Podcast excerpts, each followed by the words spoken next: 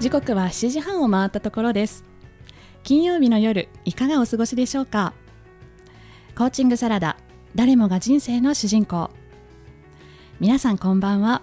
パーソナリティのれいちゃんこと湯本れいなです。この番組はタイトルの通りかよちとれいちゃん2人のメンタルコーチが集まってより多くの人にコーチングコミュニケーションを知ってもらいたい実践してもらいたいそんな思いから始まった番組です。誰もが人生の主人公として生きてほしいそれが私たちの願いです。はい。ではそれでは今週もかよち自己紹介からお願いします。はい。皆さんこんばんは。ライフデザインコーチかよちこと加藤かよです。自然体のあなたが一番素敵。将来に迷っている女性が自分らしく自由に生きられるように心と居場所を整え生き方そのものをデザインしていくサポートをしています。今日もよろしくお願いします。よろしくお願いしますでは改めましてえ海外駐在ママのための私らしい幸せライフエディターをしています。湯本玲奈です。アドラー心理学をベースに本質的な生き方を追求する駐在妻駐在ママが夢や思いをどんどん叶えていくそんなお手伝いをしています。今週もよろしくお願いいたします。お願いします。はい。えっ、とですね、はい。あのーちょっと以前お話ししたかもしれないんですが、うん。我が家この春にですねおあのリフォームをお家の中でしまして、はいはい。2世帯住宅もともと2世帯住宅だったのを、ええ。まあ、古くなってしたのでリフォームをしたんですね。はであのそうすると、えいろんなこう工務店の方とか、なんかいろんな職人さんとか、うん。いろんな方がまあ家の中に入ってくるわけですよ。うんうんうんその間ちょっと違う部屋にいるんですけれども、であの現場監督という方がね、あのいらっしゃってご挨拶していただいたりして、はい。肩書きからすると監督さんってなんかすごい偉いのかなと思ってて。うんうん。でそしたらば、うん。実際の様子を聞いてたらですね、うん。実は力関係は職人さんの方が上だったと いうことにちょっと気づいてですね、うん。あの意外と現場監督がすごく腰の低い方でずっと敬語なんですね。で職人さんはあの、まあ、タメ口で「お前あれやっとけ」とか「あれ買ってきて」みたいなそんなことをあの会話を聞いてて、あええ。なんかこういう現場って面白いな知らなかったなって意外だったんですけど。そうそんなもんですよ。え？私は昔経験があるので現場監督の？現場監督してましたから。あのですね。内装ですけどね。あそうそうそう、う。んうん。だから現場監督のしが仕事はねひたすらあの掃除なんですよ。ね肩書きはすごいですけどでもやっぱ職人さんいい職人さんは引っ張りだこになるっていうことを聞いたので、ええ。あだから現場監督さんとしては、うん。なるべくいい人に来てほしいからその準備をね万全に整えてお越しいただくっていう感じなんだなって、そうですあの改めて感じました。はいでは8月3日のコーチングサラダ始めていきたいと思います。華やかな女が通る幻の世界はた少女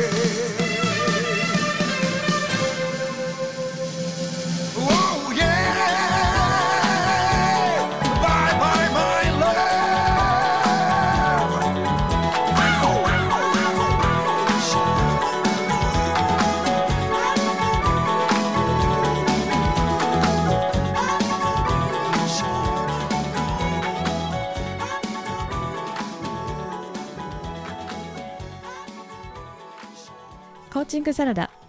今週のテーマはえー海外で暮らすことうんということでお話ししていきたいと思いはいます。お願いします。はい、えー前半はですね、えええーの私がサポートさせていただいている、えー駐在妻、駐在ママなどね、うん。えー駐在帯同家族として家族、えー海外で暮らすことについてお話ししていきたいなって思っています。はいはい、やっぱりあの海外にねうん。住まわれる、まあ海外に旅行だったらば数日で終わるからねあの大変だったとしても、まあ本当すぐ帰ってくると思うんですが、やっぱり住むと旅行はねまた別だとあ全然違いそう。思うんですよ。で、うん。帯同直後の大きな壁っていうのはやっぱり言葉の問題があるんじゃないかなと思って、まあ他にもありますけれども、そうですね。そうそうそう。特にあの英語圏じゃない国に。ええ。突然行くことになったという場合にね。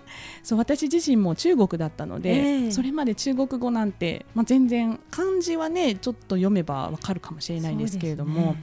中国語なんて全くわからないですし、ええむしろ日本語とねこうちょっと似てる言葉があったりすると全然意味が違かったりもするので。そっか。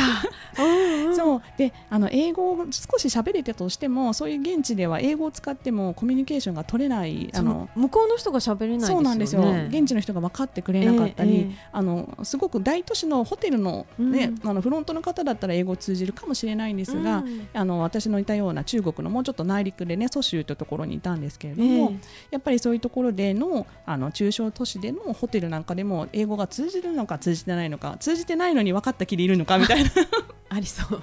あったりとか、うん。他の、ね、国でもきっとあると思うんですよね。ええやっぱそうすると自分自身のなんていうんですかねこうできることがすごく少なくなってしまうというか何かやりたいのに伝えたいのに伝わらないこうん。のもどかしさとか、なんていうんですかねこうどうしても家の中に引きこもってしまいがちだったりそうですね。っていうね現実があると思うんですね。でまたそのうん。奥さんの方ってその旦那さんとは違ってうん。突然だったりとかして準備ができないですよね、う。ん語学っていうのはね。そうなんですよね。よくあの駐在員はあの会社がねこう、ええ言葉の研修もしてくれたりもするかもしれませんが、ええ。ほとんどの方が行かれてから語学学校にね通われたりとかあの駐在妻駐在ママなんかはね、うん。されて、まあ、徐々に徐々にあの慣れていくってところだと思いますので、うん。うん。全くあのそこに不安を感じる必要はないんですけれども、ええ。やっぱり最初の壁はあの言葉なのかなと思いますね。うん。そう。やっぱりあとはあの私のようにあの子連れで海外に帯同される家族の場合は、ええええ。あの自分だけが生き延びればいいわけではなくそうですよね。お子さんの教育環境とかそういうのってね、そうなんですよ。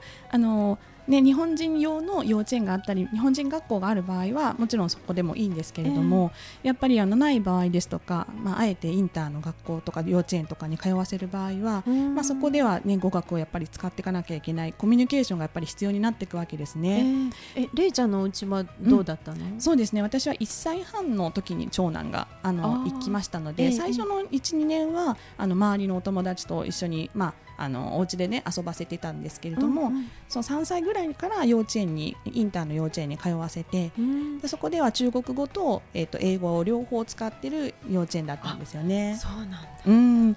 やっぱりそういうところの先生とのコミュニケーションとか、ええ。あとはその同じ学校に通わせてる日本人の方もいらっしゃいますけれども、うん。あのインド人のママさんとかいたりだとか台湾人のママさんがいたりとか。またそれは文化が混ざ混ざりますね。うん、だからなんかあのさっきはね言葉が壁って言いましたけれども、ええええ。逆にそこではあのやっぱりそういう方は英語も使える方多いので、すごくコミュニケーションも取れたりとかしてで、まますます生活が楽しくなっていったので最初のきっかけは大変かもしれないんですけれどもそのお子さん連れであることって、まあ、すぐにこうお友達ができるあのきっかけにもなっていたんじゃないかなと思います。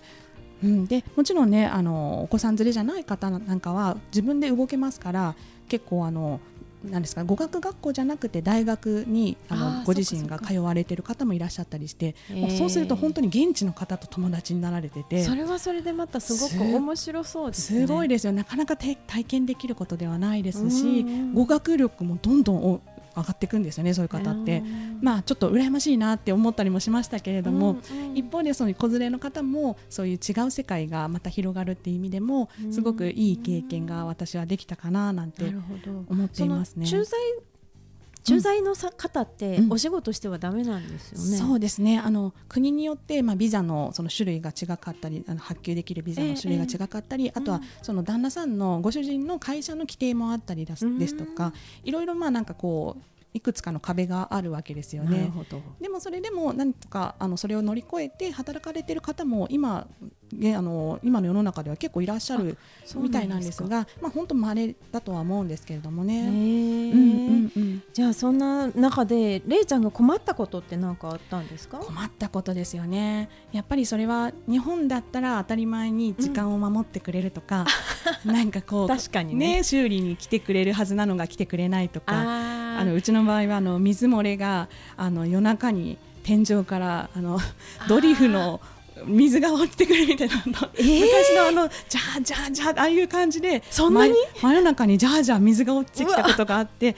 もう下水浸しだし物も水浸しになったっていう事件もありましたし、えなかなかそれもあの海外ならではのことなのかなってですね。えでまたすぐに対処なんて来てくれなさそうですよね。本当そうですね。なので、まああの警備員さん呼んで、うん水の元を閉めてもらったりとかしてっていう感じでもう明け方までずっとその水をはけをしてたけれども下の階もまた水漏れしちゃってて大変でその後のあのオーナーさんこのお部屋のオーナーさんとのやり取りもまた大変だったんですけれどもうん本当になんか聞いただけで恐ろしいなって思いますけど。でもなんかそんな出来事があったからこそ、うんその次に引っ越した先のマンションはすごく快適なところだったんですよあ実は。そうなんですか。なのでやっぱりその海外で暮らすことってそういうトラブルってもうなん予期せぬトラブルって多いと思うんですよね。うんなんですけどそこでこう打ちひしがれてしまわずもちろんその時はそう思ってしまうんですけれども、ええええ実はその先にいい未来が待ってる可能性もあったりきっかけになったりもしますのでそうですよね。はい面白いと思えたらこっちのもんなんですけどね。そうなんですよそれが本つらって思っちゃったらね。そうもう辛い連鎖にいっちゃうっていうかね。本当にそうだと思います。うんなので何のどんなあのハプニングも面白いなって、うん、すごいなんかこうね楽しいなって思えるのがね。興味深さ、興味深いところにね行けたらいいんですよね。そうですね。はい、そんな風に思っています。ではですね、後半は、はいえーかよちと、えっ、と、かよち自身のはい海外経験談はい。について。私もねネタはいっぱいあるんですけど。ね、お聞かせいただきたいと思います。Time flies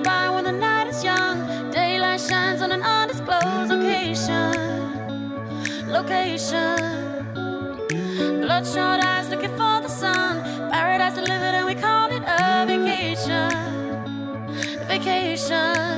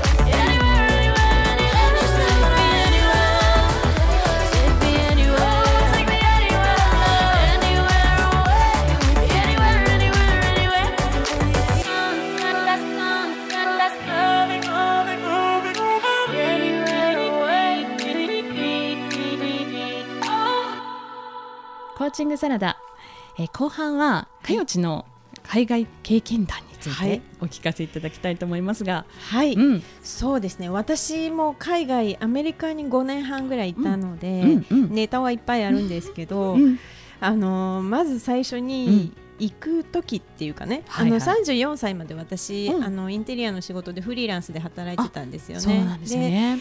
ででね30代の女性がみんな通る道だと思うんですけど、うんこのままでいいいのかって。いうね思いますよね。ねあのちょうどや厄年あたりね、みんなが悩む時期、うんうん。自分のキャリアについてこう不安を感じたりとかして、うんうん。でそれでこのまま40かって思う時に何か新しいことを知った方がいいのかなとか、うん。なんかそういうそういうなんかね自分の変,、変革というか、はい。なんかそういう時期に海外に行きたいってういう感じで、まあ私の場合は海外に逃げたとも言えるかもしれないんですけど、その時が初めての海外だったんですか？いえその前にもあの、うん。ちょこちょこ旅行は行ってましたけど、うんうん1ヶ月とかホームステイとかはあるんですけど、うんうん。あの長期長期の学生ビザでっていうのはなかったので、うんその時が。そうなんですよ、うん。で海外に行くののあの一番簡単な手段が学生ビザだったので、うん私は留学っていう方法を取ったんですけど、うん。でそれであの夢をね抱いて行ったわけですよ。はい、夢を抱いて。抱 いて行ったんですけど、うんあの頃にコーチが欲しかったと思うけど、今思えばね。今思えばね、うん何の準備もなくてとにかはいく仕事が忙しかったので、はい。何かこのままじゃいかんと思って、うんうんうん急遽ビザを取っていったような形になったのであうんだから全てを捨てていったわけですよね。おおー、ね一大決心。うん。そうですねで行って、まあ、言葉の壁にぶち当たり、うんであのーおその時語学学校にいたので、うん。その語学学校の友達が紹介してくれた日本料理屋っていうのでね、うん。あの潜りでアルバイトをしたんですよ。あ本当はね学生ビザだから。働いてはダメなんですけど、うん。うん。あのとりあえず働いた方が英語も覚えるかなみたいなのうんから行ったんですけど、はい。それが韓国人がオーナーの日本料理屋に行ったんですよ、ね。日本人いないんですか？日本人はねあの一人いたんですけど、うん。なかなか同じ時間に働くっていうことがなくて、うん。でひすっごい広い店だったの。で客席が100人ぐらいあるような店だったのでね。うん。で従業員は韓国人とと。メキシカンと。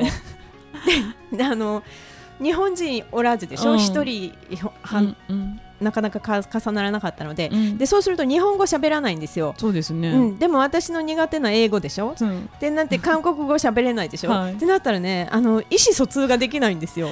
英語を学びに行ったのに。でお客さんの英語がまず聞き取れないっていうのと、自分が伝えられないで従業員間のコミュニケーションも取れなかったので なんと1週間でクビになるという 日本料理屋なのにクビになったんですね。日本料理屋で日本人クビっていう。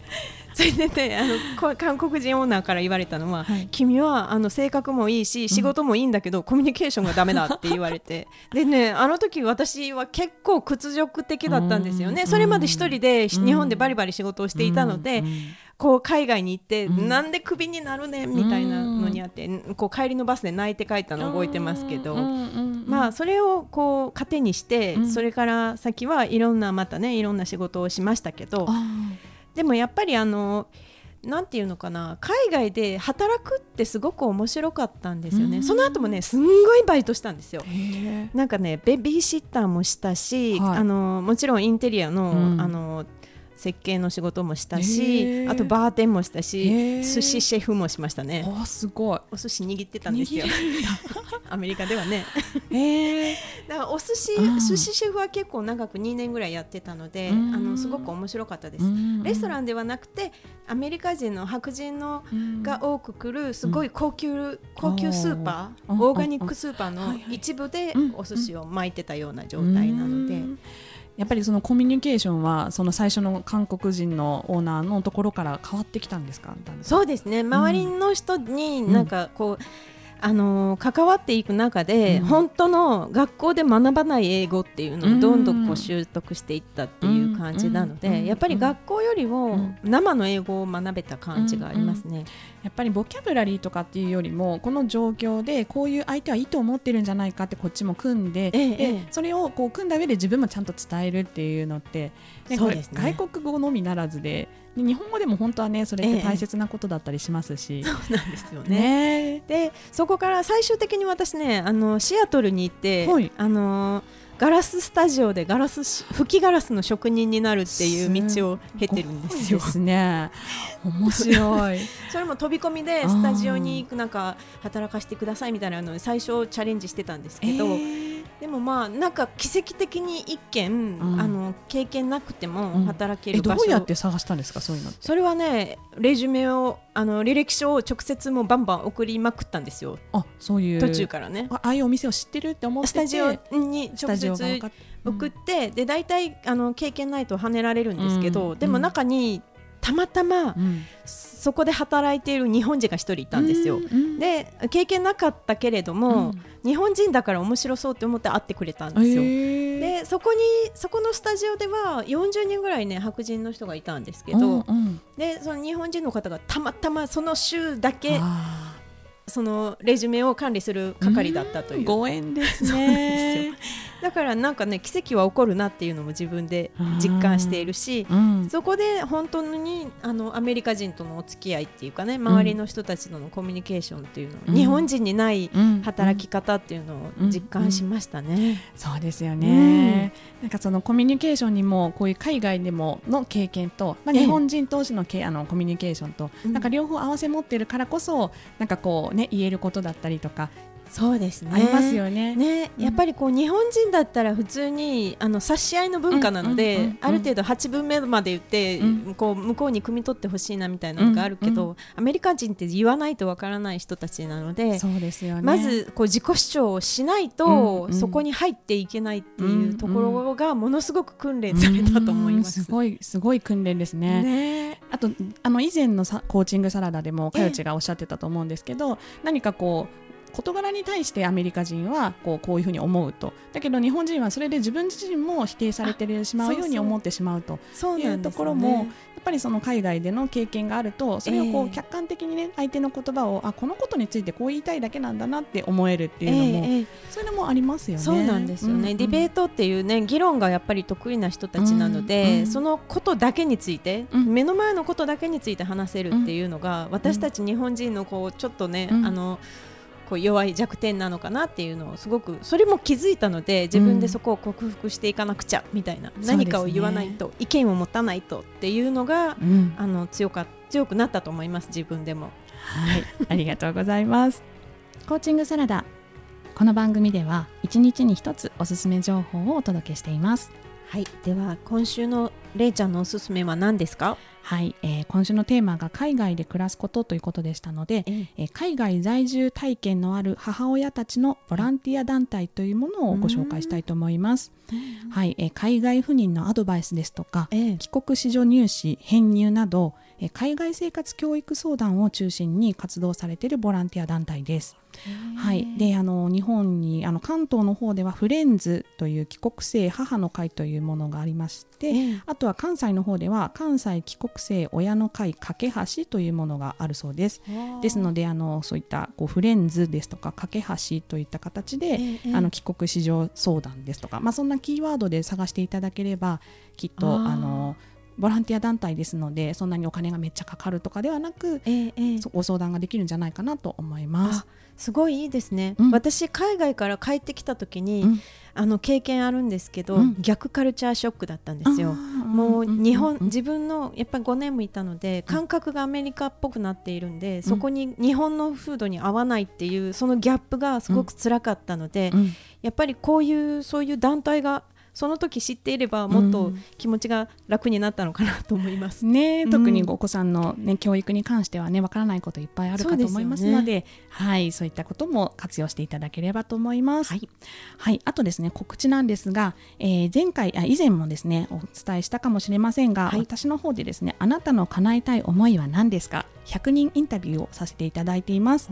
はい、あの気軽にあのすごく小さな軽い願いからええ。大きな壮大な願いまで何でもいいんですけれども、ええ。あのあなたの叶えたい思いをあのざっくばらんに30分ほどの時間で無料でお聞かせいただいています。あそれはご相談っていう形ではないんですか？そうですね。あの本当に語ると願いが叶うよっていうのを、えーそのお聞きかせいただく私の方で質問してさせていただいてそれはどんなことなんですか？もっと深く深く教えてくださいみたいな感じでインタビューをさせていただいてます。はい。面白いですね。ぜひぜひ。はい、では詳しくはですね、ユモトレイナ .com で、アルファベットですね、ユモトレイナ .com で調べていただければ出てくると思いますので、はい。えーお気軽にご参加いただければと思います。はい、コーチングサラダ、本日いかがでしたか？そうですね。うん。今日、やっぱり海外でなんか住むって、うん。それなりに、うん。あのプラスの面とうん。ちょっと悲しいね、あの寂しい面とって、うん。両方こうあったなってやっぱり今日思いな思い出しながら、れいちゃんの話も聞きながら、うん。なんかでもそれがいずれは財産になるっていうかね。ね、なんかそれをこう感じましたね。はい、本当ですね。ねはい、えー8月3日のコーチングサラダ、この辺りでお開きにしたいと思います。パーソナリティはれいちゃんと、かよちでしたそれではまた来週。良い週末を。